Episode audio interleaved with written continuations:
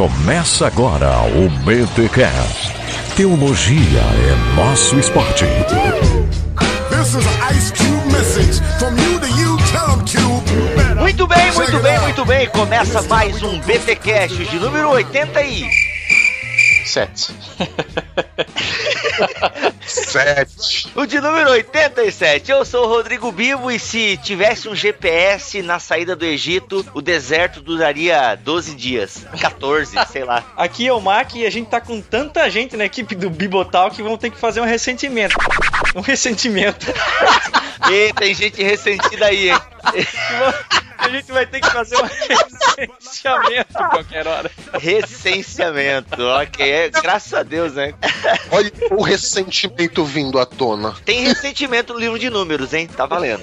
Sou Alexandre Melhoranzi e hoje eu estou gravando no deserto. Hum, por que no deserto? Não tá frio aí na França? Sim, mas é que no deserto é o nome hebraico do livro de números. Hum, muito bem, ó, eu esqueci desse detalhe, que começa assim, né, geralmente no- os nomes do Pentateuco começam com as primeiras palavras, né, do manuscrito e tal. Como vocês já puderam perceber, nós estamos aqui reunidos para darmos continuidade à série Aliança, que vai terminar antes da volta de Jesus ou não, mas a gente tá indo aos poucos falando sobre os livros da Bíblia, estamos no Pentateuco, já fizemos introdução ao Pentateuco, a Gênesis, teologia de Gênesis, Êxodo, Levítico, já discutimos os primeiros capítulos de Gênesis e agora a gente vem para esse livro aqui da Bíblia que ele às vezes é meio chato de ler, Milho. Olha, só não perde pra Levítico, viu? Mas Se você passou por Levítico, andar pelo deserto com o povo de Israel vai ser ficha. Então, essa é a série Aliança e esse é mais um episódio do BTcast. Sem ressentimento. ah, muito bom. You better check yourself. Check yourself.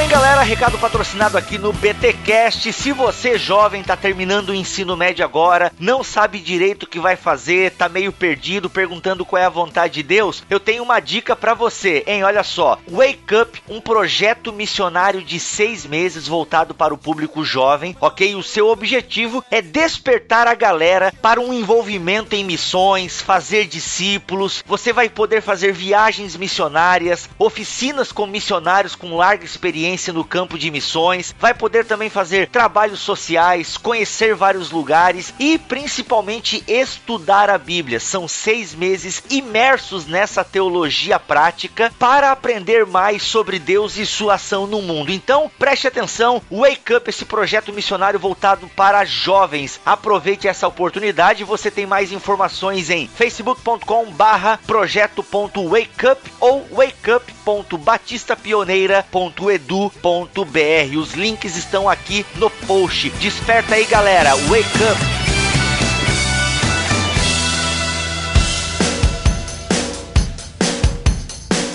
Muito bem, Mac, estamos aqui mais um recadinho deste BTcast numérico, né? Olha aí. E a gente tem um sorteio pra fazer, a gente tá sorteando mais livro do que. Quem é que sorteia livro, cara? Não, a Na tá- Podosfera estamos sorteando mais que todo mundo. Olha, né? só espero que um calvinista agora não ganhe, né?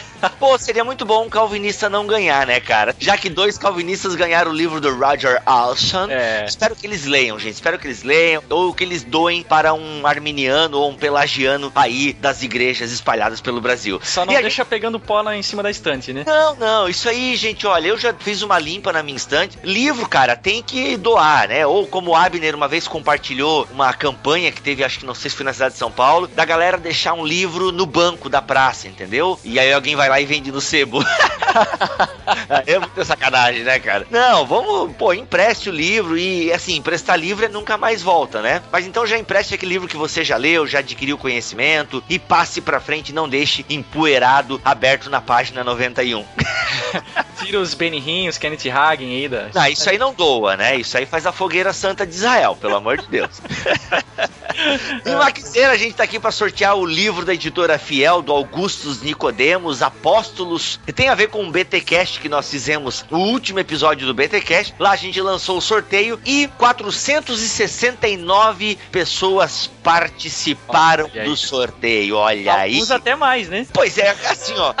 é, a gente fez o formulário do Google, que é uma ferramenta super segura e tal. Quando uma pessoa participa até três vezes, Mac, eu entendo o seguinte: ela participou ou para dar aquela garantida, Aham. tá? Ou porque às vezes a conexão da pessoa tá meio bichada e tal, daí não aparece a tela de confirmação, aí ela fica meio ressabiada. Agora, participar mais de 15 vezes, aí eu acho que é sacanagem. Ah, eu vou te falar, teve um tal de RMF aí, ele Olha. não vai dizer o nome pra não comprometer o cidadão. E, Mac, tu acredita que esse RMF ainda teve uma hora que ele colocou assim, apóstolo e o nome dele. Ele tá de sacanagem, esse cara. Só pra tá de sacanagem. É um Zé Graça, né? Simplesmente a gente fez uma, um, um concílio aqui, o Mac, e a gente excluiu o camarada do sorteio. Porque assim, 15 vezes, eu explico no formulário, pessoal, basta participar uma vez. Lá quando a gente fala, né, é uma vez só, né? Não adianta escrever várias vezes e tal, que não vai ser por número de participações. Não é mega cena, quanto mais você jogar, mais chance de ganhar. Aí, cara, 15 vezes não é conexão na internet, é, é malandragem. E teve uma mulher, né, cara, pô, aí as meninas também querem muito ganhar, mas teve uma que só trocou o nome, Mac, deu uma tapeada no nome e tal, só jogou umas duas consoantes aí com uma vogal no meio do nome original, só que o e-mail era igual. Aí... Que feio, crente, que coisa feia. Muito feio, né, cara? Então, assim, não vale, não vale. Vamos sortear então. Então, fica avisado, quando a gente faz sorteio, galera, o formulário do Google, se apareceu aquela mensagem de confirmação, fique frai e não descabelai, porque participou, tá ali, o seu nome já está registrado aqui no formulário. Então, coloca aí, Mac 469, vamos lá para o random.org e vamos gerar o número. Vamos ver quem vai levar para casa. Olha aí, girando, girando. 어, 어, 어. 어. Olha aí, número 7. Só seria melhor se fosse 13, né? O número de apóstolos. Ou não, né? 15, como eu acredito. Deixa quieto. Vamos lá. Mas antes de dar o resultado, quero dizer que você pode comprar o Mosaico Teológico em mosaicoteológico.com.br. Aqui não aparece aqueles frames da Jequiti, né? Não, não, não, não. O Mosaico Teológico é o livro aqui do BTcast e tal. Então você pode estar adquirindo. É uma mini teologia sistemática para jovens. Link no post. A gente podia fazer um frame em áudio do mosaico, né? A gente conversando, é mosaico.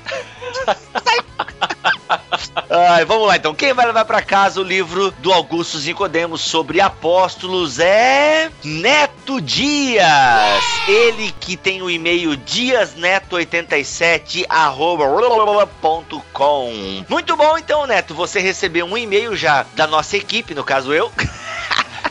Uma equipe gigantesca. Ah, você recebeu um e-mail, a gente precisa do seu endereço, ok? Para enviarmos para você o livro do Augusto Zicoiano. Parabéns, Neto, valeu por ter participado. Ele que se inscreveu no dia 17 do 11 de 2014, às 15 horas e 21 minutos e 41 segundos. Olha aí. Olha aí.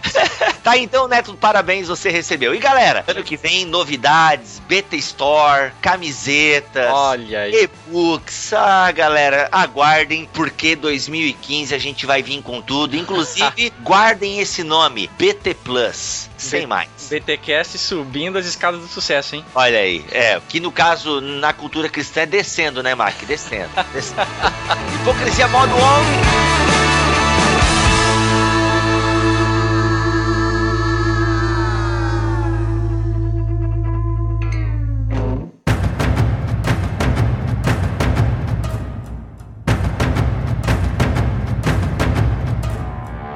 Bom, estamos agora no livro de Números. O povo já deixou a Terra Prometida. O Egito é terra prometida agora? Não, o povo está indo para a Terra Prometida. Ainda que em algum determinado momento do livro de números a galera quer voltar pro Egito, né? Eu falei que o Egito era a Terra Prometida? Não, tu falou que agora o povo já saiu da terra prometida. Nossa! É que assim, pessoal, o filho acabou de entregar que ele acredita na redação posterior do livro de números, que com certeza, né, tem indícios de que foi redigido lá no cativeiro babilônico. Então o povo já saiu da terra prometida, Ah, que palhaçada. já voltou, já saiu de novo. Isso, É a minha consciência teológica, Não, né? mas olha só, lembrando aqui que o Levítico é uma espécie de parênteses entre Êxodo e Números e que a saída lá do Egito já começa em Êxodo, né? É, na verdade, o livro de Números, ele é ligado ao livro de Êxodo. É que Levítico, que tá ali no meio, digamos, é só o código moral, civil, cerimonial, religioso do povo, né? Não conta como narrativa. Não, olha só, mais precisamente em- Êxodo 12, 37 até Números 14, 45 é o primeiro ano e meio. Vamos situar. Se o, o ouvinte quiser fazer uma leitura continuada da história, Isso. ele faz como, Mac? Então, o primeiro ano e meio dos 40 anos, né, de Israel, ele começa sendo registrado em Êxodo 12, 37. Uhum. E ele vai até Números 14 e 45. Os últimos meses está registrado em Números 20 e 14 até o final do livro. E somente entre Números 14 e 45 e até o capítulo 20, versículo 14, é que há um período de 38 anos. Olha. Lá em Cades Barneia e nas regiões ali de Uhum. Padã, Aranha e tudo mais. Exatamente. Legal. Então tá aí uma dica de leitura já. Você pode pular o Levítico. Ô, louco! Ai. Boicotando a leitura anual da Bíblia. Boicotando o livro legal, né, Miriam? É, boicotando o livro legal. Bom, e o livro de Números, ele vai registrar então a- essa peregrinação do povo de Israel no deserto, daí o nome do livro, né? Uhum. Ah, em hebraico, depois do êxodo do Egito rumo à terra prometida. Agora sim, né? E aí o, o livro de Números é como se fosse um diário dos primeiros dias da aliança entre Deus e os hebreus. Como o Mark bem citou, né? Esses primeiros dias eles foram muito mais registrados do que todos os 38 anos depois. O livro de Números, ele vai destacar muito bem essa questão da rebelião do povo e as provações que o povo teve durante essa jornada no deserto. Ô, Miriam, E- essa jornada aí, ah, eu Hum. falei brincando na abertura, mas é uma realidade. O caminho do Egito até Canaã daria pra se fazer em poucos dias, em pouquíssimos dias. É, em pouco tempo, e não em 40 anos. Pegando uma linha reta, o povo chegaria lá em pouquíssimo tempo. Sim, faria essa jornada em bem menos tempo, né? Então, Bem menos, bem por menos. quê? Por que, que eles fariam 40 anos? Tem o dedo de Deus aí, Moisés estava meio perdido no tempo e no espaço, existiam tropas inimigas que impediam esse acesso mais fácil, porque Canaã estava sob o domínio dos egípcios naquela época. Como é que a gente entende? Porque esse é um argumento que alguns usam, né? Ó, a peregrinação no deserto em si, ela é meio ridícula, porque o povo faria em pouquíssimo tempo essa viagem que durou 40 anos. Bom, eu costumo analisar as narrativas do livro de Números do ponto de vista teológico e não tanto histórico, no sentido de história que a gente entende hoje. Por quê? Porque o livro de Números, no primeiro momento, ele vai nos ensinar não que o povo de Israel sabia andar no deserto, não que o povo de Israel não soubesse as manhas ou que Moisés estivesse perdido ou não. Não é esse o propósito do livro de Números. O propósito dele, num primeiro momento, é revelar a fidelidade e a misericórdia de Deus, mesmo diante da rebeldia dos israelitas. E durante esse caminho, Deus foi revelando um pouquinho mais da sua natureza e do caráter dele. Então eu costumo sempre dizer que o livro de Números, ele é tipo um treinamento divino para um povo formado por ex-escravos se tornasse a nação de sacerdotes que tinha sido estipulada lá no começo da aliança. Quem quiser ver o começo da aliança, volta lá em Êxodo 19. Para a aliança se cumprir, era necessário o quê? Um povo e uma terra. Só que a entrada na terra não seria uma coisa muito simples, muito fácil.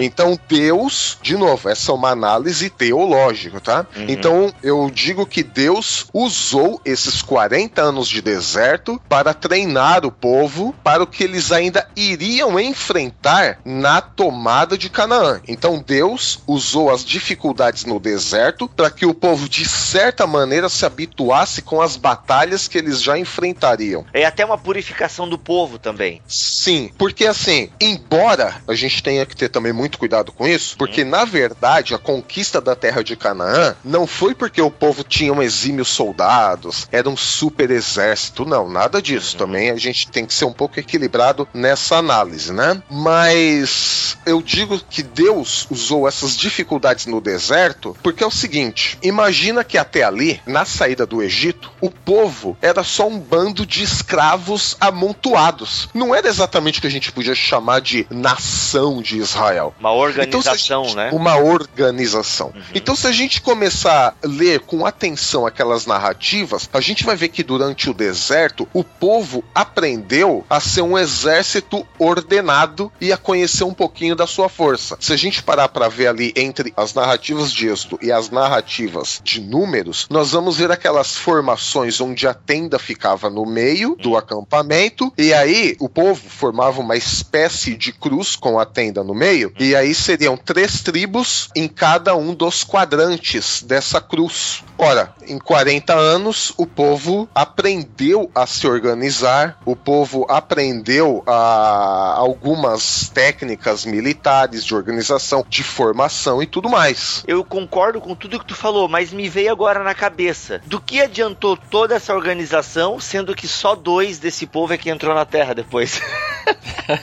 ah, sim, mas aí é que tá dois dos antigos. Durante a caminhada de 40 anos, ah, é claro, o povo é foi se formando, foi sendo uma nova geração. É verdade, verdade. E isso explica também o porquê do livro de Deuteronômio que a gente vai chegar nele quando chegar o momento Cara, apropriado. Pô, milho, pode crer, é isso aí. Além disso, o livro também ele vai narrar as experiências do povo em ter desobedecido às ordens de Deus. Uhum. E isso vai servir como uma espécie de material didático para as futuras gerações de hebreus. Por quê? Porque os profetas, eles vão sempre tratar desse assunto, eles sempre vão voltar no Êxodo como um padrão de redenção do Antigo Testamento. Nós tratamos isso no episódio de Êxodo, né, que falou sobre Uhum. a Páscoa, Uhum. mas também vai falar dos livramentos de Deus e do cuidado de Deus no deserto. Uhum. Até esse é um E- tema, né, muito forte do livro de números, né? A paciência Exatamente. De Deus e o cuidado de Deus. Diga-me apenas quantos são dois mais dois.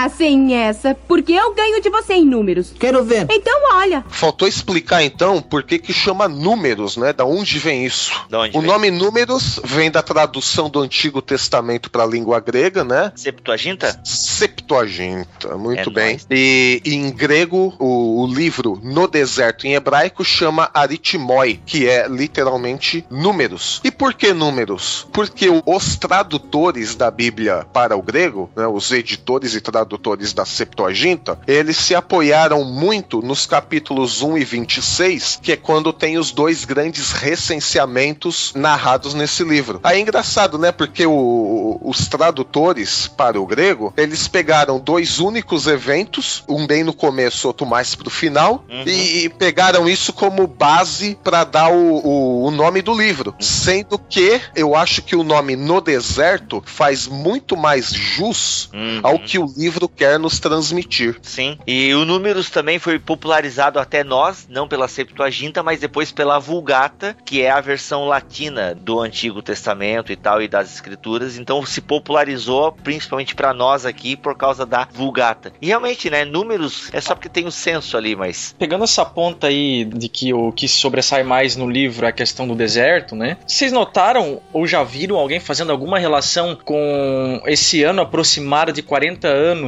com os 40 dias dos espias? Porque 40 dias dos espias. é, porque o, o período que os espias foram lá, né, os dias de espionagem, onde Caleb e Josué estavam juntos, foi de 40 dias. E tudo começa mais ou menos por aí, né? Porque começa na espionagem deles que foi meio flopada, né? Só voltou Caleb e Josué com boas notícias, o restante veio e aí começou toda a desgraça e daí eles ficam 40 anos no deserto, né? Já ouviram alguém fazer esse tipo de relação? É possível? Nada a ver? Eu nunca vi. Não Mas vi. é que o 40 também é um número, dentro da numerologia hebraica, o 40 é importante, né? Eles gostam desse arredondamento. Agora, o porquê o 40 eu não sei, mas também nunca vi essa relação, né? O porquê 40 e tal. Mas sei que 40 é um número que volta e meia a Bíblia gosta. Jesus ficou 40 dias no deserto e tal. Talvez até fazendo essa alusão, né? O 40 dias no deserto de Jesus, como também como o povo ficou no deserto para ser refinado por Deus. Mas Jesus não precisava disso. Esquece tudo que eu falei.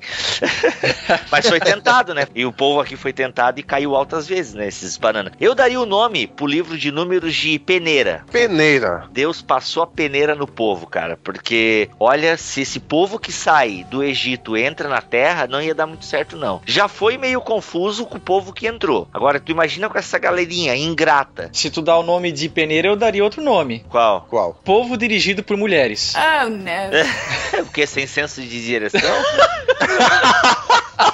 Olha que a Glória não tá nesse pra se defender. Olha. Sacanagem. Cara, mas é que realmente a, a- só pode ser a mão de Deus mesmo, é, querendo provar o povo e preparar o povo e ensinar, porque se você pega um mapa, nossa, cara, é um risquinho até Canaã. E aí se você pega a trajetória, é só você pegar uma Bíblia, que geralmente a- alguma, umas Bíblias elas têm os mapas lá atrás. Pá, se você vai até o Mar dos Juncos e tal, pá, é uma volta gigantesca que eles dão, cara. Só que é o que Deus tem para o povo que não ouve a sua voz, que não ouve a sua palavra. Deus tava zoando geral com o céu, né? Que o cara vai viajar de noite, qual que é a- o ponto de referência? São as estrelas, né? Aham. Imagina o pessoal olhando pro céu, assim, o céu girando pra lá e pra cá, assim. Deus mudou a astrologia da- no período e tal, daí a galera seguiu toda errada e tal. Pode ser. Eu já vi um argumento que tinham tropas inimigas e tal que impediam aquele acesso, por isso tiveram dar umas voltas e tal. Enfim, não sei se é um argumento válido. Um dia o sol Fa- nasce no leste, outro nasce no norte. É, só meio desorientado.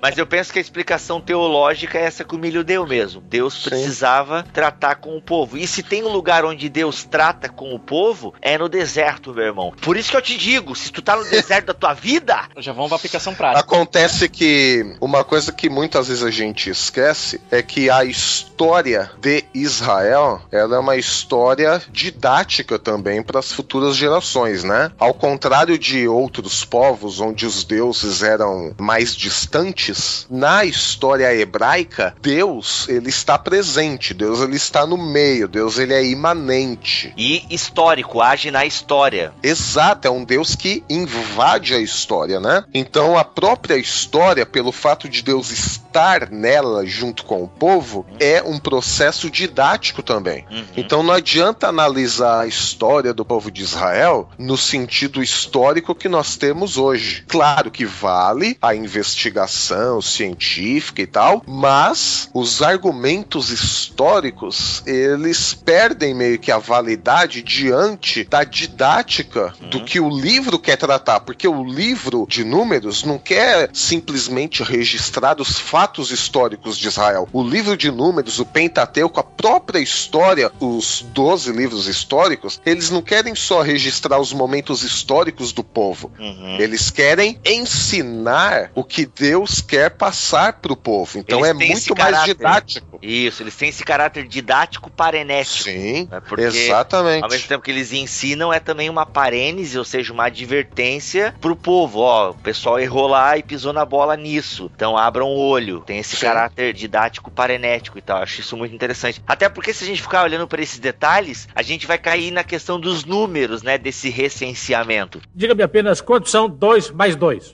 Ah, sem essa. Porque eu ganho de você em números. Quero ver. Então olha. Até o Lassor fala no livro dele, Introdução ao Antigo Testamento, que geralmente é o que eu uso de base aqui para essa série. Ele coloca essa questão dos números, né? Que nos recenseamentos que a gente tem aqui, o número que chegou até nós, ele é um número absurdo, digamos assim, que de acordo com a arqueologia, o local geográfico onde o pessoal está, onde eles depois vão, não suporta o número que números está colocando aqui desses recenseamentos, né? Então, a gente queira ou não tem um problema aqui se a gente for querer olhar o pé da letra, se a gente utilizar o conceito de história que nós temos hoje e querer aplicar a esse escrito aqui, a gente vai enfrentar esse problema da questão dos números. O número que ele chega aqui é quase 2 milhões e meio, de acordo com as contas que eles fazem aqui. E esse número ele não bate com a realidade histórica. Não Então, é- subestima o hebreu que sabe que a parada lá era forte, né? É, Negócio de É, fazer a galera- filho lá. é, a galera se multiplica violentamente e tal. Só que existe um problema nessa teoria. Para responder isso, a gente pode dizer que,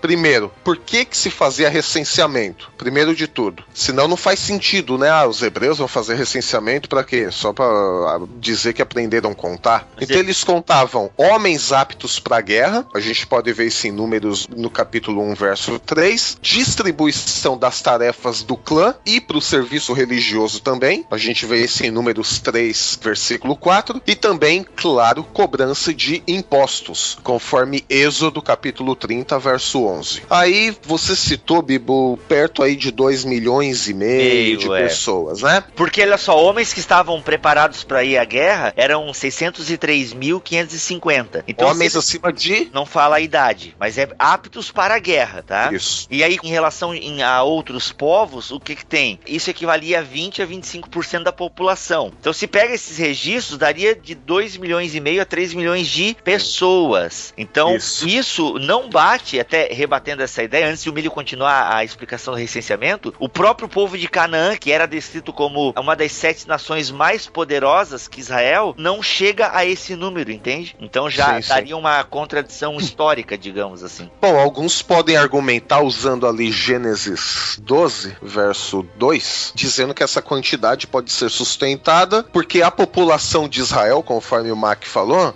os caras não eram fracos, não. Eles cresciam numa taxa muito maior que os egípcios. Além do que, nós temos também a promessa que Deus fez para Abraão de multiplicar grandemente a descendência dele. Só que também não sejamos inocentes. Por quê? No deserto a gente tem uma condição um pouco favorável para uma reprodução humana, né? Que é frio. Desse porte. É, é, o ambiente também não favorece, cheio de areia, de cacto, de cobra. Você não vai ficar à vontade lá para fazer tanto filho assim, né? Ah, tá, entendi. Ah, então. Bom, eu nunca tentei fazer filho na areia, assim, mas eu imagino que seja um negócio meio incômodo. Além disso, Eu e minha gata rolando na relva. É, relva. Mas é uma questão de, de perspectiva, de ponto de vista, né? E de necessidade, meu amigo. Que o cara chega É. lá, areia pra um lado, areia pro outro. além disso, tem um outro porém também. Em Josué, a gente tem um problema também com esse número excessivo de gente aí. Em Josué ou, ou em Juízes, nós somos informados que o povo de Israel não conseguiu expulsar todos os cananeus. Ora, 2 milhões e meio, 3 milhões de pessoas era um exército muito bom. E eles não conseguiram expulsar todos os cananeus, a gente entra aí num dilema. Só que aí alguns eruditos, uns caras que estudam um pouco mais que a gente, eles vão dizer que isso se tratou de uma lista de recenseamento de Davi que foi colocado no lugar errado. Só que acontece que essa teoria já caiu em desuso e não tem tanto apoio assim. Seria um erro muito grotesco. Outros ainda vão falar que só foi uma linguagem literária para dar um tom mais épico. Ah, vamos enaltecer os feitos épicos de Javé e tal. Pode ter sido um recurso literário. Só que a hipótese mais provável, que encontra mais apoio ah, aí na, na- na ala mais não tão ortodoxa, mas também não tão liberal, é que por causa da falta dos sinais vocálicos nas letras hebraicas, a gente sabe que o- as letras hebraicas elas nem sempre tiveram os pontinhos que simbolizam as vogais. Isso foi os elas eram que lá depois, só no quinto século depois de Cristo, se não me engano. Exato, que eles começaram a colocar os pontinhos. Uhum. Então,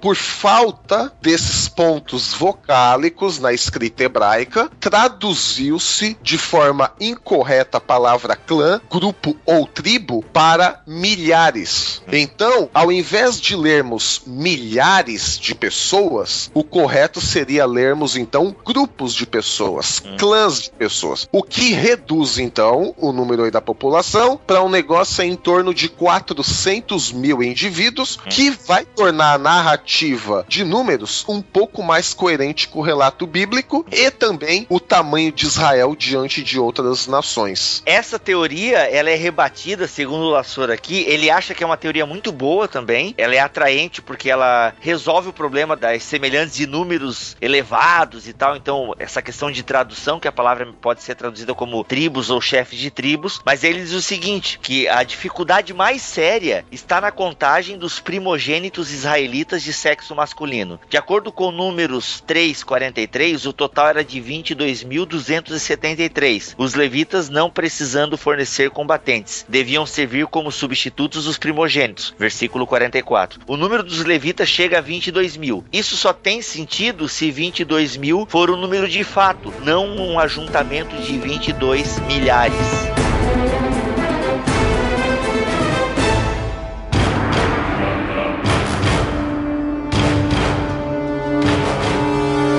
Bom, com relação à autoria, da mesma forma como acontece em Levítico, nós temos a expressão o Senhor falou a Moisés, né? Uhum. E essa expressão ela aparece, se não em todos, em quase todos os capítulos do livro. E aí alguns estudiosos parecem sugerir aí uma autoria mosaica. Uhum. Isso é tema de discussão, abordamos um pouco disso no episódio sobre Pentateuco, uhum. mas alguns trechos também aparecem narrando Moisés em terceira pessoa. Isso vai sugerir pra gente que houve sim alguma edição posterior à morte de Moisés. Sim. Além disso, os trechos legislativos, quer dizer, aqueles trechos que falam a parte chata de números, né? Uhum. Que vão tratar de leis e tal, procedem provavelmente de Moisés durante os 38 anos de deserto, da caminhada. Uhum. Mas assim, a gente também não pode ter certeza, olhando assim a, a questão literária somente, não dá pra gente saber ao certo se ele transcreveu as palavras de Deus ou se um escriba, um ajudante, ajudou ele. Mas o que sempre eu digo, né? Parece mais razoável, mais lógico supor que, como dissemos antes, o Pentateuco ele foi um compilado de livros, uhum. né? Um compilado de anotações. Pode ter até sido Moisés quem compilou, mas o fato é que não foi Moisés quem escreveu todo o livro. A redação final do livro não é mosaica, mas preserva não, o espírito de Moisés. Sim. Isso eu penso que é tranquilo para mim. Até porque o livro sim, apresenta sim. características antigas, ele relata muito bem as coisas antigas, até o próprio caminho que eles fazem. Isso fecha com as descobertas arqueológicas. Então, se percebe que tem material antigo, mas também se percebe redação posterior por sim. alguns elementos e tal. Então, isso a gente até discutiu bastante lá no outro episódio, né? Esdras pode ter um papel bem importante nessa redação final do Pentateuco e tal. E aí, falando só um pouquinho mais dessa característica de literatura e lugares, em números nós vamos ver pelo menos aí três lugares distintos, né? A gente vai ter um momento no Sinai, que é, digamos, desde o daquele período onde eles terminaram o tabernáculo até o aparecimento da nuvem que guiaria os hebreus no deserto, até o capítulo 12. O momento que eles ficam em Cades Barneia, que são os 38 anos de peregrinação do deserto, e a primeira geração de hebreus depois do êxodo que vai do Sinai até Cádiz. Então, assim, quando a gente diz peregrinação no deserto, 40 anos, não é que eles ficaram andando todos os dias os 40 anos ininterruptamente. Eles ficaram 38 anos em Cádiz Barneia. Porque, Olha. assim, muita gente pensa e fala, ah, peregrinou pelo deserto durante 40 anos. Não, não foi uma caminhada durante 40 anos ali no deserto. Uhum. Foi porque eles ficaram acampados só em Cádiz Barneia 38 anos. Não quer dizer, claro, que eles também não mudassem de lugar. Não quer dizer isso também. Mas assim, ficar os 40 anos todos os dias andando, não, isso também não corresponde ao que a gente vê. E o último ponto, já na reta final ali, quase na entrada já da Terra Prometida, é em Moab, que é a parte final do livro, que são seis meses finais desses 38 anos de peregrinação. E aí sim a gente já começa a segunda geração pós-êxodo, que vai das planícies de Cádiz até ali o país de Moab, quando tem aquela treta ali com os moabitas. E é ali que Moisés morre, né? É ali que Moisés morre. Diga-me apenas quantos são dois mais dois. Ah, sem essa, porque eu ganho de você em números. Quero ver. Então olha. Cara, eu nunca entendi direito a gravidade do que Moisés fez ao ponto de não chegar a entrar na terra, cara. Ele tava se achando muito, Mac. Ah. É, depois de quase 40 anos, aquela atitude ali de Moisés diante de Deus sugeriu o quê? Ele quis demonstrar para o povo que ele estava se achando. Falou: "Não, durante quase 40 anos eu tô aqui e tal, o que eu faço acontece pronto, eu sou bom". Então tava brotando ali uma raiz de orgulho, entendeu? Até porque um único líder muito tempo no mesmo lugar é inevitável a queda. Também. Sobe pra cabeça, mano. O ser humano não sabe lidar com poder. Mas é porque ele bateu, né? Foi a desobediência, né? O teu ponto, Mac, é porque, pô, só porque o cara bateu na pedra ali e tal, só por causa disso. Só por causa do orgulho, só porque ele começou a se achar Deus, uma bobagem. No fundo, no fundo, volta no mesmo pecado original, se é que a gente pode usar essa expressão tão controvertida, uhum. do Éden. Faz a ponte melhor, para eu entender. Ah, que o homem ali no Éden quis ser como Deus. Moisés ali naquele momento, depois de tudo que ele tinha passado com o povo e tudo mais, ele também achou que poderia poderia ser como Deus. E o texto deixa isso, tu, tu saca de outras passagens, porque o texto em si ali não, não dá tudo isso, né? É uma interpretação. Mas como diria Jacques Derrida, né? A interpretação é de cada um, né? O texto não pertence mais ao autor, pertence ao leitor. Mas, Mas- isso é um outro podcast, é uma outra coisa controvertida. Mas sim, a leitura que eu faço e é que mais que eu acho que se encaixa teologicamente em termos da gravidade do castigo de Deus para Moisés. Porque se a gente isolar o fato, ah, ele só bateu. Poxa, mas Deus, depois de todo o serviço que Moisés prestou durante esses 40 anos, Deus faz uma sacanagem dessa com Moisés. que fita, hein? Entendeu? É, é aqui, assim, aqui, sinceramente, posso estar errado, né? E aí você, ouvinte, pode colocar aí a sua percepção nos comentários e quem sabe a gente constrói a nossa teologia juntos. Mas a que mais se aproxima, assim, da gravidade do castigo de Deus para Moisés, de privá-lo da terra prometida, é isso. É que eu vejo ali uma, uma semelhança muito grande com Gênesis, o homem, Adão, Eva em Gênesis. E um baita recado pro povo também, porque ó, gente, Moisés, que é Moisés, falava face to face, entendeu? Mensagem inbox direto e tal. O Moisés não entrou. Fica a dica. Porque o texto diz que ele chegou a olhar, né? Ele conseguiu ver no horizonte a, a terra onde eles iam entrar, mas ele não entra de fato, né? É, foi o pacote de degustação, né?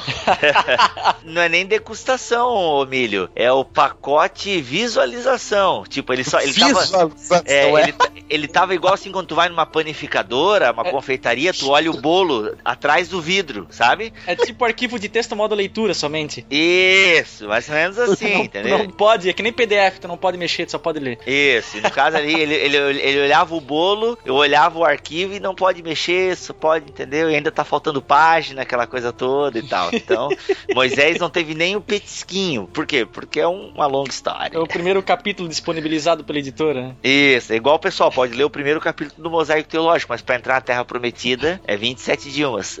Ainda Ou a S, não sei como é que vai estar, né? Depois. a rigor, como tudo no Antigo Testamento era tipo de uma realidade espiritual maior, em algum sentido, ou num sentido até melhor, Moisés herdou a Terra Prometida, né? Ah, sim, sim. Alguns vão dizer, agora isso aqui é bem pentecostal, né? Que ele entra na Terra Prometida quando aparece no Monte da Transfiguração lá em Jesus. Olha só. É o. Hum, Eu acho que é uma forçação de barra, mas, né? Tá lá, ele entrou. mas não deixa de ser um ponto de vista Não, interessante. não deixa isso. de ser. É um Sim, link, sim. né? É um link. Por É. que não? Por que não? É, beleza. Vamos pra teologia do livro, então. Diga-me apenas quantos são dois mais dois. Ah, sem essa, porque eu ganho de você em números. Quero ver. Então olha. Quando a gente fala da teologia do livro de números, existe algo que é bem visível no livro, é a questão da presença de Deus. Como Deus vai guiando o povo, como o Milho falou até no começo, a ideia de Deus estar no meio do povo, eu acho isso muito interessante. A tenda do encontro ali, né, a- o, o tabernáculo estava ali representando a presença de Deus. Então, isso é muito forte, né, que ao mesmo tempo em que Deus manda o povo para o deserto para fins pedagógicos, para fins didáticos, ele é o Deus que acompanha esse povo, né? Que dirige esse povo. E ali a gente vai vendo que tem os sacerdotes, como é importante essa questão do sacerdote, a gente vê isso muito claro no livro de Números, essa intercessão dos sacerdotes, essa relação entre Deus e o seu povo, como ela vai se estreitando no livro de Números, como esse deserto vai revelando o caráter de Deus e ao mesmo tempo o caráter do povo. Infelizmente, o que, como a gente já disse, o caráter do povo não passou, né, na peneira de Deus. Tanto que o povo é renovado e um novo povo, né, dos antigos só o Caleb e o Josué. Mas a gente percebe isso que quando Deus manda para o deserto, Deus manda com fins didáticos, mas ao mesmo tempo que ele manda, ele acompanha e guia nessa peregrinação pelo deserto, que quando a gente fala em peregrinação pelo deserto, dá esse entendimento de que é, eu não sei para onde eu vou, eu não sei como é que eu vou comer, e paralelo a essa presença, o que que vem com a presença de Deus no deserto? A provisão. E olha que o povo reclama do manada e Deus manda, acho que as codornizes, é isso? É. Isso. O povo, cara, pensa em voltar pro Egito porque queria comer carne, e aqui a gente até consegue fazer uma aplicação no sentido que eu já vi também em pregações pentecostais e eu até acho ela bacaninha, mas quantas vezes, né, a gente pensou em voltar para o Egito, voltar para o mundo porque tivemos decepções, decepções, não com Deus, porque ninguém se decepciona com Deus, né? As pessoas se decepcionam com pessoas e igrejas. Ah, quando teve uma decepção com a igreja e pensou voltar para o mundo e tal. Tá ali a prova dos egípcios, que quiseram, parece que por um lapso, quiseram voltar para a escravidão, cara. Sabe? Porque não aguentavam mais o deserto, mas ao mesmo tempo não enxergavam todo o cuidado, toda a provisão de Deus, como Deus guiava, como Deus falava, a todo momento falando com Moisés, com né, os sacerdotes orientando o povo. Então eu acho isso muito interessante a gente ver no livro de Números, né? Como a providência de Javé, até as roupas, né, cara? As roupas não se gastavam. Nossa, é, é era igual os All-Star de antigamente, que nunca estragava. Sensacional, hein? É, os de hoje em dia que estraga fácil, mas eu lembro que eu usei o All-Star do meu pai, cara. Olha isso. Então... E você tá deixando o seu All-Star pra sua filha? Ô, oh, cara, eu tô. Tá abrindo a sola já atrás. Também tem uns seis anos, eu acho. Mas assim, então. nesse sentido que olha o cuidado de Deus com detalhes da roupa, sabe? Então, Deus sempre protegendo, provendo, dando água, dando a provisão no deserto. Tem aquele link, fazendo agora umas aplicações aqui, quando Deus nos manda pro deserto, ele é o nosso guia, ele é o nosso provedor, no sentido de que ele nunca, e deserto para o cristão tem o sentido de tentação, porque já fazemos um link com Cristo, mas essa tentação, daí a gente vai para Tiago, ela nunca é maior do que a gente não. Agora não consegui formular a frase aqui. Na verdade é Coríntios. Deus não manda uma aprovação além daquela que a gente possa suportar. Isso, isso maior. Isso é Coríntios. Isso é Coríntios. Ah, então é Coríntios. É o que eu ia dizer. Tiago, Coríntios foi escrito ali no mesmo período. Tiago um pouquinho antes. É verdade. Mas entenderam o que eu quis dizer, né? Que Deus manda pro deserto, mas ele guia, ele provê, e ele nunca vai mandar um deserto tão grande que a gente não consiga atravessar. Amém. Essa é a minha contribuição da teologia Ó. de números. Não, e quem, e, e, Bibo, quem quiser fazer um estudo temático aí em, em números, ó, a gente é enumera alguns aqui, ó. Vamos enumerar alguns aí de tudo que você falou. Vai lá. Uh, vamos enumerar para o nosso ouvinte. Você pode fazer, ouvinte, um estudo sobre a santidade de Deus Deus, a pecaminosidade do homem, necessidade de obediência a Deus, as consequências da desobediência, a fidelidade de Deus à aliança que ele mesmo estabeleceu, como o Bíblia destacou bem, a presença de Deus entre o povo da aliança e a soberania de Deus entre as nações são alguns dos assuntos que você ouvinte pode fazer aí usando o livro de Números. E paciência, né? Se você quiser estudar a paciência de Deus no livro de Números, pode fazer, porque cara, olha, a vontade de Deus acho que às vezes era abrir o buraco mesmo e mandar todo mundo. E é isso aí, vamos dar um reboot. Vamos dar um reboot aí. Jesus, desce logo, vai lá. Não vai dar certo.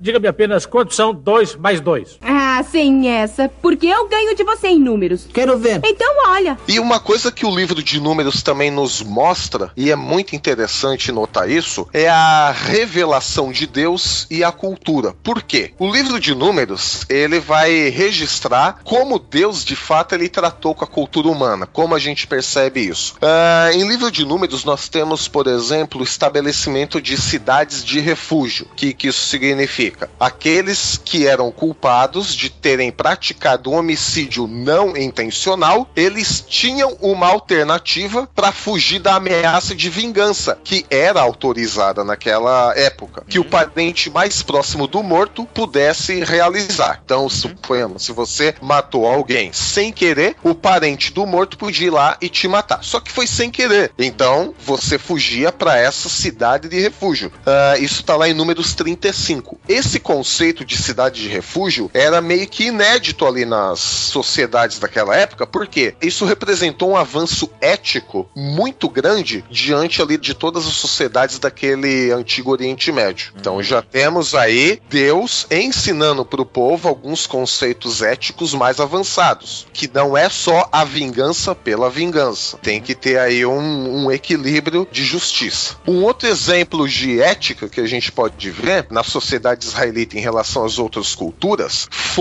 uma decisão de Moisés sobre a herança das filhas de um cara chamado, ó, um bom nome aí para você que vai ter um filho agora, Zelofeade. Isso tá lá em Números 27. O que, que hum. aconteceu com Zelofeade? Ele tinha morrido sem deixar herdeiros masculinos. E até aquele momento a lei de Israel permitia que apenas homens, isso também em outras culturas, não era só na hebraica, só os homens poderiam ser herdeiros de bens e terras. E aí a própria lei de Israel, ela tem esse adendo, ela tem essa modificação, porque as filhas do Zelofeade foi reclamar com Moisés, ele, ah, não, verdade, isso faz sentido sim. Então essa lei elevou a posição das mulheres na sociedade hebraica. Olha aí, quem diz que a sociedade hebraica era puramente machista, Uhum. tá aí uma prova histórica e literária que não era bem assim, porque isso foi um negócio inédito na cultura oriental. A gente pode comprovar isso lá em Números 33. Quer dizer, então mesmo a lei de Deus não era assim tão inflexível quanto a gente acha que era. Houve momentos, o próprio livro de Deuteronômio vai provar isso, a gente vai chegar lá e explicar melhor quando chegar o episódio de Deuteronômio. Mas até esse momento, antes de Deuteronômio, a gente vê que a lei de Israel era também dinâmica, ela se dinamizava conforme iam acontecendo as necessidades no povo, né? Então a gente vê que Deus, ele procurou condicionar a sua revelação aos padrões culturais humanos na linguagem e nos padrões dos documentos daquela época. A gente vê isso no recenseamento, a gente vê isso na forma de elaborar a lei. Então a gente vê dentro desses casos que Deus, ele respeita a cultura humana e não anula a cultura humana,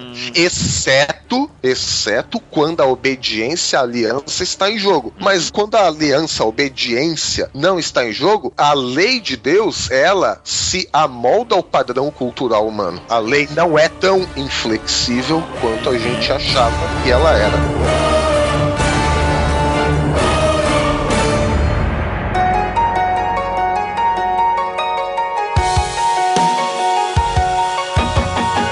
Tá aí então mais um episódio da série Aliança. Se você quiser aprofundar o que a gente disse aqui, tem é, o escrito do Melhoranza. Ele escreveu comentários sobre todo o Antigo Testamento. É, o de livro de Números está aqui no link desse post. Está o estudo sobre o livro de Números. Tem também, nós já recomendamos aqui, Introdução ao Antigo Testamento de William Lassor, David Hubbard e Frederick Bush, da editora Vida Nova. Vale também a aquisição, se você tiver condições financeiras. E eu sou o Rodrigo Bibo, vou ficando por aqui, acreditando que Deus é o Deus do deserto. Nada a ver.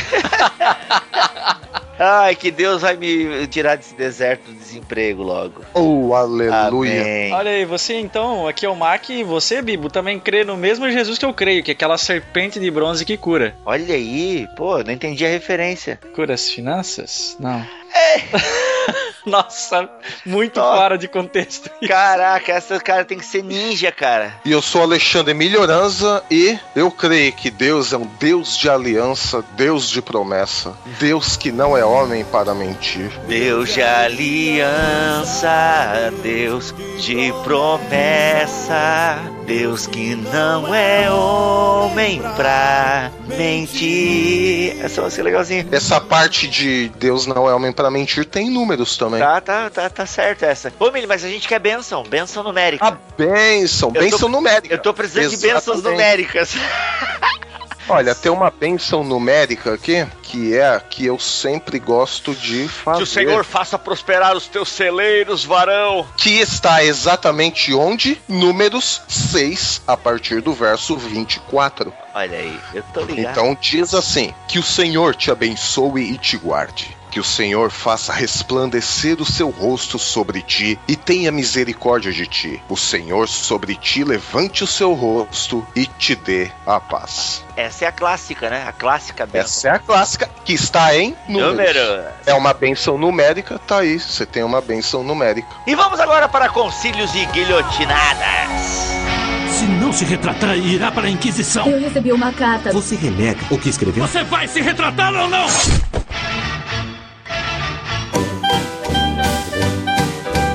Então, galera, hoje especialmente reunimos aqui uma parte da nossa equipe para apresentar um projeto no qual a gente trabalhou ao longo desse ano e aqui agora a gente quer apresentar e entregar para você que é já fã do nosso trabalho na BT Books, o nosso selo editorial do Bibotalk. Vai virar editor ano que vem, hein? Coisa séria. Eu creio, eu creio. Eu determino, meu irmão. Esse negócio de crer é pros fracos, eu determino. Ah, é verdade. É que eu continuo muito batista ainda. Ah, ok. Ai, ai, ai. Então eu quero apresentar aqui um pequeno, mas com 68 páginas, eu acho que eu já posso quase falar que é grande. O pequeno manual da liderança cristã, dicas para facilitar a sua vida como líder, do nosso amigo, parceiro Guilherme Burjac. Seja bem-vindo entre nós. Oh, eu me sinto bem-vindo. Obrigado. que bom. O sofá que tá um pouco duro. A gente deixa as pessoas bem à vontade, né, Burjac? Como é que surgiu a ideia desse manual da liderança cristã? Poxa, ah, tenho já trabalhado com a igreja há alguns anos. E de perto, a gente é muito estranho, né? Assim, de perto, a igreja às vezes parece uma piada pronta. E, e eu vejo tanta gente sofrendo com coisas que são totalmente desnecessárias. A ideia de escrever esse material foi de uma aula. Eu dou aula numa faculdade das Assembleias de Deus aqui em, aqui em Goiânia. E eu peguei uma disciplina chamando liderança, liderança cristã. Uhum. E quando eu fui fazer a pesquisa e olhando meu material que eu tenho aqui na biblioteca, eu falei, mas todo mundo está falando de coisas muito etéreas, é, da vida ideal. Deixa eu falar um pouquinho da realidade do pastor Batista, agora frequentando uma igreja Sal da Terra, dando aula para a gente da Assembleia de Deus. Ouvindo é, os alunos, na minha primeira experiência nessa disciplina, depois, numa segunda experiência, eu preparei o próprio material. Falei, ah, vou discutir sobre isso. Eu já vinha falando algumas coisas, pincelando algumas coisas é, sobre eclesiologia, e aí eu falei, ah, vou juntar tudo isso aqui dentro de um material. E veio o convite, né? Fiquei muito feliz e, e a coragem de vocês de se associar a alguém que está intimamente ligado à Bíblia Freestyle e à missão integral. Então, obrigado. Tem espaço para todo mundo aqui. A gente é igual Jesus, cara, tá com os, os de má fama, é isso aí. a minha Obrigado. fama também não é muito boa, então tamo junto. Agora, fama por fama, a gente tem um prefaciador famoso aqui. Vamos dizer que a BT Books tem prefaciadores de qualidade, né? Rapaz, eu vi aqui o nome, eu fiquei estarrecido. Não, e foi engraçado porque eu tive com ele agora no Missão na Íntegra lá no Rio, na Igreja Batista Memorial da Tijuca. E aí eu falei assim: pode falar, só tá eu e você aqui na sala? Você leu mesmo? Ele falou, eu li, mas assim, sério, você gostou mesmo? Eu falei, não, gostei, achei muito legal. Pô, Ari, obrigado. Assim, seu coração é muito bondoso. Ele falou, não, mas se não tivesse gostado, eu não tinha mandado, não. Eu tinha dispensado. E o Ari que a gente tá falando aqui não é o, o Ari Júnior, de quem a gente sempre brinca, sempre tá aí envolvido nas controvérsias É da um cara internet. sério, é um cara sério. É o Ariovaldo Ramos. Ramos. é sério, é. Ariovaldo Ramos mesmo. Então, Ariovaldo Ramos recomenda e prefacia essa obra do Burjac, que eu achei bastante especial pela forma com que o Burjac trabalhou ela nos seus quatro capítulos. Primeiro, não simplesmente pregando e chegando com aquela enxurrada de críticas logo de cara, assim, ah, nada presta, tudo é ruim, não gosto de nada. Não. Ele chega colocando é um pouquinho do que eu penso, isso aqui é um pouquinho do que eu imagino para liderança, isso aqui é a base onde eu quero me movimentar. Depois, é claro, tem o um momento em que a gente precisa fazer as suas críticas, onde você precisa desconstruir e construir alguns conceitos, como o Burjac nomeou aqui no segundo capítulo. E mais tarde, algo muito importante, a gente às vezes pensa, ah, liderança se aprende na prática, liderança não precisa de aula, a gente aprende fazendo, aprende levando tapa na cabeça e tal. Burjac coloca o que aprendi nos livros. Eu achei fundamental e muito importante refletir a nossa prática através da reflexão teológica, também na liderança. Burjac, como é que foi fazer isso? Foi muito legal, assim, eu quero agradecer demais, Alex, porque teve um, alguns apontamentos, creio que acho que foi no terceiro capítulo, quando a gente fala de dons, os questionamentos, o embate, né, o debate na leitura do material e você as devolutivas até, falei, eu preciso de um tempo para poder refletir aquilo que você colocou aqui. E eu falei, não, preciso melhorar isso, não tá tão claro. O escrever esse, esse material foi muito bom para mim, foi prazeroso. Primeiro porque eu, eu, eu admiro demais o trabalho de vocês, assim, sou um admirador do trabalho de vocês já há algum tempo. Me senti jogando na seleção brasileira. Show de bola. Foi muito bom. e, e, eu gostei muito, Burjac, da forma como você constrói seu pensamento, porque, embora você te, esteja bem amparado bibliograficamente, eu notei que você usou uma linguagem muito clara, você usou bem a nossa língua, né? Fugiu um pouco daqueles termos acadêmicos pesados, né? Que a gente vê em alguns manuais e livros de liderança, né? Eu gostei muito que a, a linguagem que você usou, assim, é muito próxima da impressão, quando eu li, porque eu li também, que você tá falando com a gente, é um bate-papo quase, não um bate-papo escrito. Achei assim sensacional, sensacional mesmo. Essa tem sido uma tônica, né? Eu, eu tento me policiar muito para não não me tornar útil, porque no Ministério Pastoral e ter essa herança reformada, três pontos, sentenças de transições claras, conclusão e uma citação de um autor famoso, às vezes não é útil pro cara na segunda-feira, na fila do banco, com um filho doente ou um neto no crack. Eu pensei no que estava escrevendo falei assim: eu, eu, tenho que conversar. A tentativa foi essa mesmo, de conversar com a pessoa que está lendo, porque eu gosto do debate. Eu espero as devolutivas. Não, eu não concordo. Esse ponto de vista que você colocou aqui, ele não tem nada a ver, isso não funciona. E, e ir para reflexão, sabe? Eu acho que é o primeiro passo. Eu, estou abrindo o papo né, e eu espero muito que quem tiver o material e acessar o material é, devolva, faça as devolutivas. Vamos construir essa, esse raciocínio juntos, né? Essa era a intenção, realmente tornar claro. Legal, Burjac, isso é muito especial. É muito importante esse, essa construção do saber, não só onde o autor dá aquilo que ele aprendeu, mas também está disposto a ouvir é, as críticas e as perguntas e, e, o outro lado da moeda também. O e-book do Burjac estará disponível a partir de hoje, data do lançamento deste BTcast, no nova loja do Bibotalk, que se chama Bibo BT Store. Pode ser lojinha do Bibotalk também. lojinha do Bibotalk, olha. No.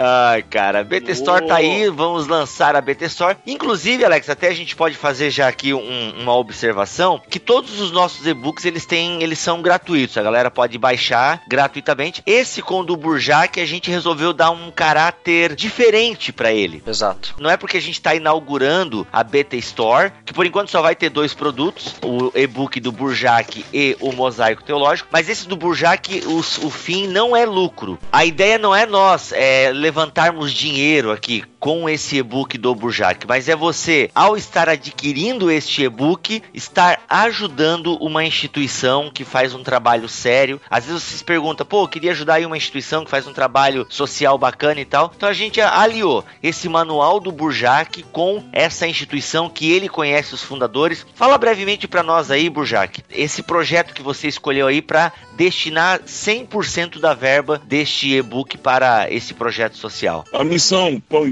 Né? Ela é uma casa que recebe andarilhos, moradores de rua e alguns dependentes químicos. É uma casa séria, dois pastores, são pastores de igreja, os caras ainda administram família, igreja e tem essa casa. Hoje eles estão com aproximadamente 32 homens lá dentro. E um custo de manutenção é em torno de 700 reais por dia para manter essa casa. E eles agora não estão recebendo ajuda de ninguém, a não ser de practice. Então, se você comprar o, o e-book, eu não vou estar recebendo nada disso. Tudo vai direto para a missão. Inclusive, no final do e-book tem informações sobre ah, o site da instituição. Tá aí, então, pequeno manual da liderança cristã, dicas para facilitar a sua vida como líder, mais um e-book da BT Books e agora escrito pelo Guilherme Burjac. Apenas cinco reais ali na BT Store. Galera, lembrando que a gente não recebe esses cinco reais integral, né? O PagSeguro ainda come as suas taxas, mas tudo aquilo que a gente receber com este e-book vai ser revertido então para esta obra social que o Burjac conhece, conhece a integridade da galera, os seus fundadores. E gente, vale a pena você estar adquirindo esse material de qualidade para estar tá dando seminários na sua igreja, dá para você imprimir ele na versão PDF aqui, tá bem bonitinho, o JP deu uma caprichada. São 68 páginas, mas as letras são grandes, então até para você estar tá lendo no seu tablet, no seu smartphone smartphone tá um tamanho de letra legal. Então, vale a pena você estar adquirindo pelo conteúdo que está aqui presente, bem como pelo fato de você estar ajudando uma obra social que é a missão Pão e Vida. Tem mais informações sobre a missão Pão e Vida no final do e-book. Burja, obrigado, cara, pela tua participação aí e que venham novos inscritos para a BT Books. Ok, estamos à sua disposição. Obrigado pela chance, pela oportunidade de participar desse time. Valeu, Burjac, que realmente assim, é, é uma honra, um prazer poder disponibilizar esse material que você desenvolveu aqui com toda a sua experiência e carinho aí para os nossos ouvintes e para todos aqueles que quiserem um excelente manual do líder. O link no post.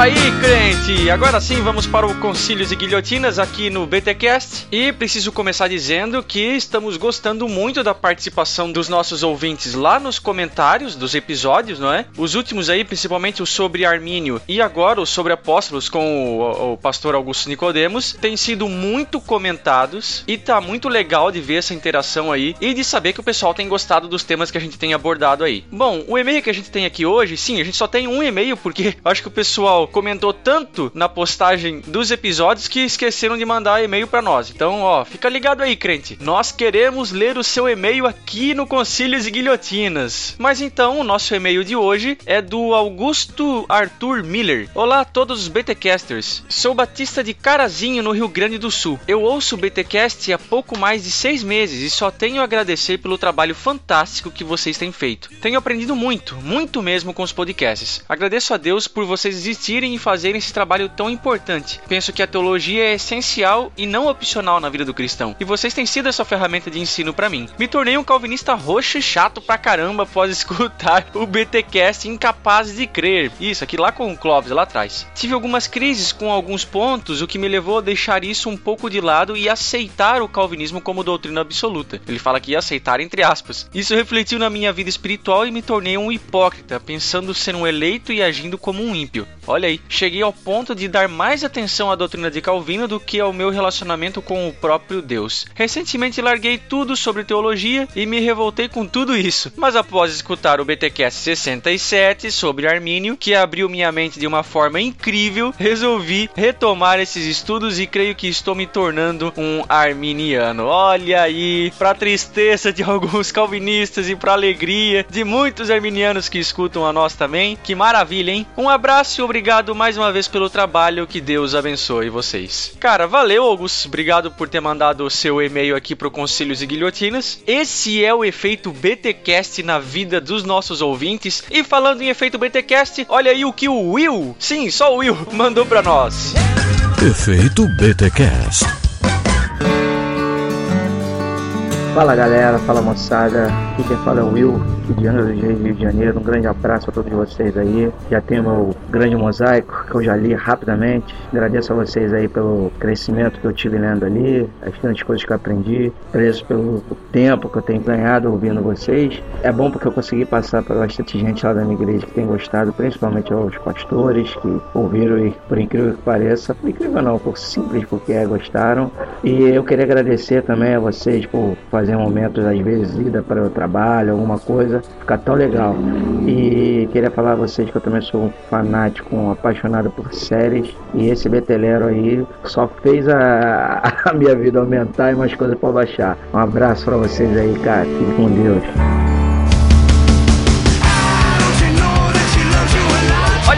Olha aí, valeuzaço, Will. Obrigado por ter mandado o seu efeito BTcast pra nós. E sim, queremos ver não só o seu efeito BTcast, mas o seu e-mail também figurando aqui nos recadinhos. E se você ainda tem sugestões de tema, críticas, pedidos de aconselhamento, quer mandar uma palavra de agradecimento para nós, tudo isso você pode fazer mandando um e-mail para podcast@bibotalk.com.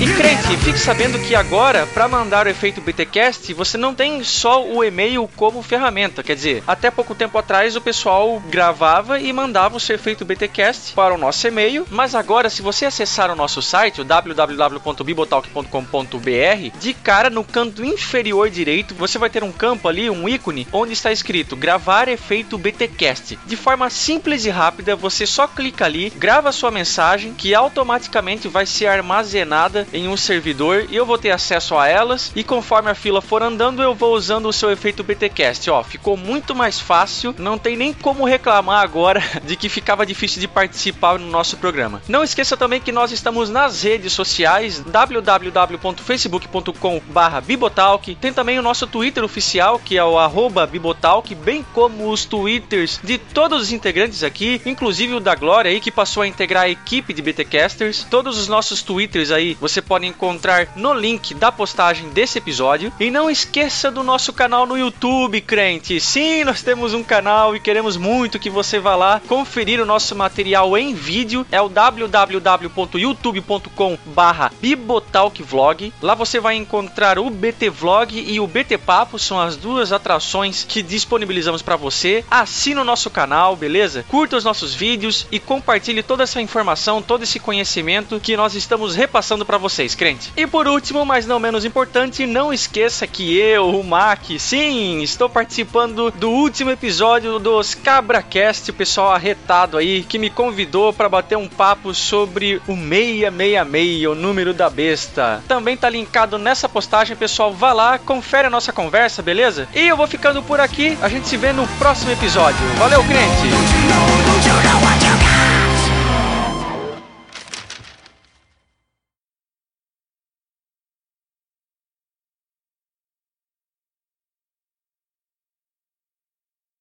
Aqui é o Mac e em breve teremos que fazer um recenseamento no BTcast. Olha aí. Ô, Mac, mas ela já vai ter participado com o Nicodemos. Ah, que droga. Ah lá, esse é o mal de gravar BTcast. Antecipado, Ah, que, né? Que raiva. Cara, é, isso é uma tensão escatológica, né? Tanta Já gente- existe, mas ainda não. Oi, Tainá, tudo bem? Boa tarde. Tainá, verifica aí no teu estoque o livro, por gentileza, Profecia. Ele tem capa vermelha. O autor é Ward Bruden. Se ela tiver o dom de profecia, ela não precisa nem ver no estoque. Isso, dom de profecia.